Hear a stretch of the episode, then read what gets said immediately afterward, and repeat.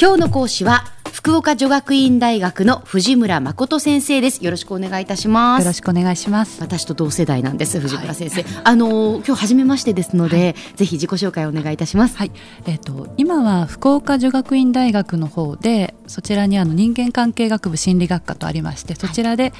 組織心理学社会心理学などの講義を担当しています。はい、よろしくお願いいたします。そうなんです。心理学の先生でいらっしゃるんですが、今日はどういうお話でしょうか？はい、えっと最近あの失敗をどう捉えるかということがよく話題になることがあるんですけれど、えー、その失敗の捉え方に共通することとして目標の捉え方が関係しているので、そのあたりのことをお話しできればと思います。わかりました。その失敗をじゃあその失敗してじゃあ次に生かすのかとか、うん、失敗を恐れるとか、うん、そういう話ですか。すはい。えっと小浜さんは最近失敗何か しましたか？失敗はなんかもう毎日のようにしてるので毎日のように忘れています。あでも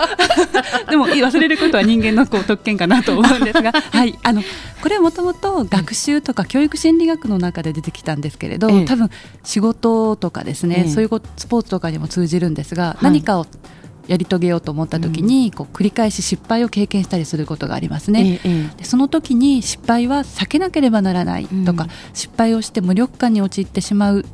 のか、うん、もしくは失敗をもう次の成長に向けて生かしていこうと言って失敗をポジティブに捉えるのかっていうのはこれどこから違いが出るのかっていうと、はい、実はあの取り組む課題に対する価値観だと言われてます。一つはあの遂行目標といって、はい、そもそも取り組んでる課題が自分にとって、あの評価するためのもの自分の才能とか能力の優劣をつけるために行ってるんだと思ってしまうと、うん、さっきの失敗の捉え方で言うと失敗するとあ自分はダメなんだなって思いがちになる。自分の評価を下げてしまうって思ってしまうんですね。で一方あの課題っていうのは、まあ、成長のためにやるんだからというふうにこれを学習目標つまり、学習するために課題をやってるんだと思っていれば、失敗してもよし次に生かそうと言って、あのうまくいったかうまくいかないかよりもじゃあ次どうやったらうまくいくんだろうっていうところに目が向くようになると言われてます。はい、はい、でよく学生であればあの恋愛でも就職活動でもトライしてきますよね、まあ、失恋をしたり、はい。はい、あと面接落ちたり、はい、でやっぱり辛い作業なんですよね。だけど、はい、だけどあ就活を通して自分はあの成長してるんだと、うん、上に向かって頑張ってるんだと思えたら、うん、まあ、失敗してもいいや次頑張ろうって思えるんだけど、はい、一回一回あの自分は能力を評価されてる。ダメ出しされてあ自分はダメなんだって思ってしまうと、ええ、どんどんやる気が落ちていってしまう、ね、なるほど。あじゃあその就活一つとっても、うん、それをどういうふうにその考えるかで、はい、やっぱ変わってくるわけですね。はい、で失敗の捉え方失敗を生かせって言われるんだけれども、えー、そのためにはまず取り組む課題に対する考え方っていうものを変えていくのが大事っていうことですね。それって変えられるんでしょうか？その課題に取り組むその人自身が自分自身の価値観というか考え、捉え方を変えていく。それは多分できると思うんですね。あともう一つはあの環境からの働きかけというか、はい、やはあの子どもの場面で言えば試験が終わってテストが終わって点数が出てきた時にいわゆる親がどこを褒めるかですよね、いわゆる結果だけを見て点数の良し悪しを褒めたり怒ったりする場合は、あ試験っていうとか課題っていうのは能力評価のためにやってるんだということになるし、はい、逆にあのプロセスっていうか今回よく努力したねって言って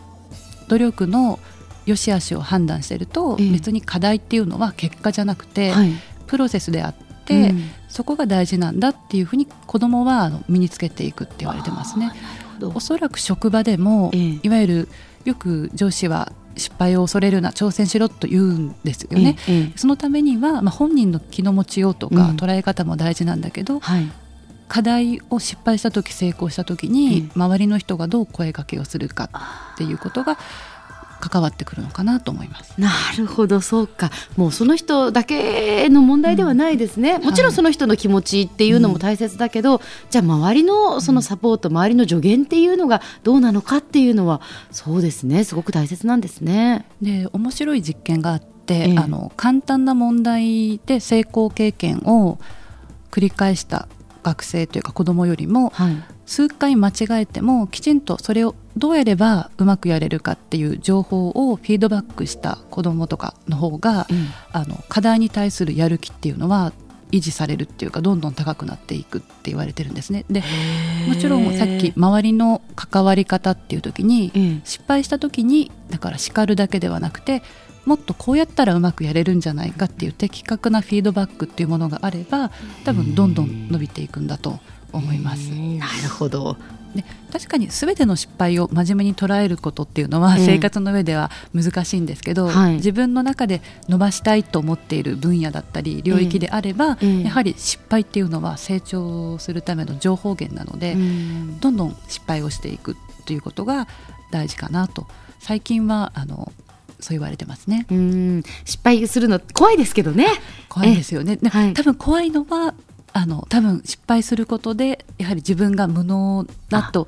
いわゆる評価されるっていう怖さがあるので別に全く評価されることはなくていわゆるマイナス点があればそれは自分を伸ばすチャンスだと捉え直すと失敗も幾分あのポジティブに捉えられるかなと思います。そうか。失敗することイコールあなたの評価ではないんだよっていうことですね、はい、基本的にあの、やる気っていうのは、以前も何度かお話してるんですけれど、はい、いわゆるご褒美を提供して何か報酬を求めて頑張らせるっていうことはよく職場でもあると思うんですけれど、ええ、それ外発的動機づけといって、はい、ただそもそも人はどんどん達成したい成長し成長したいっていう気持ちに突き焦がされて課題をやっていくって言われてるんですね。これが内発的動機づけなので、はい、つまり職場とか学校で本人が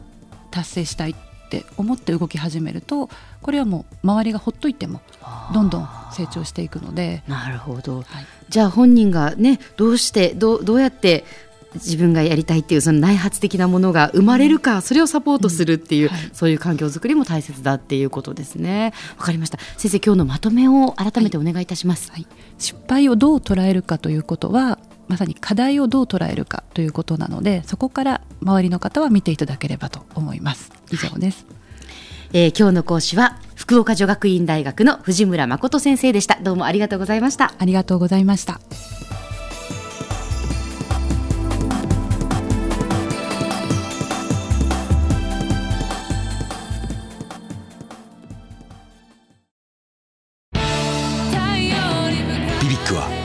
州で生まれ九州の人たちに光を届けています。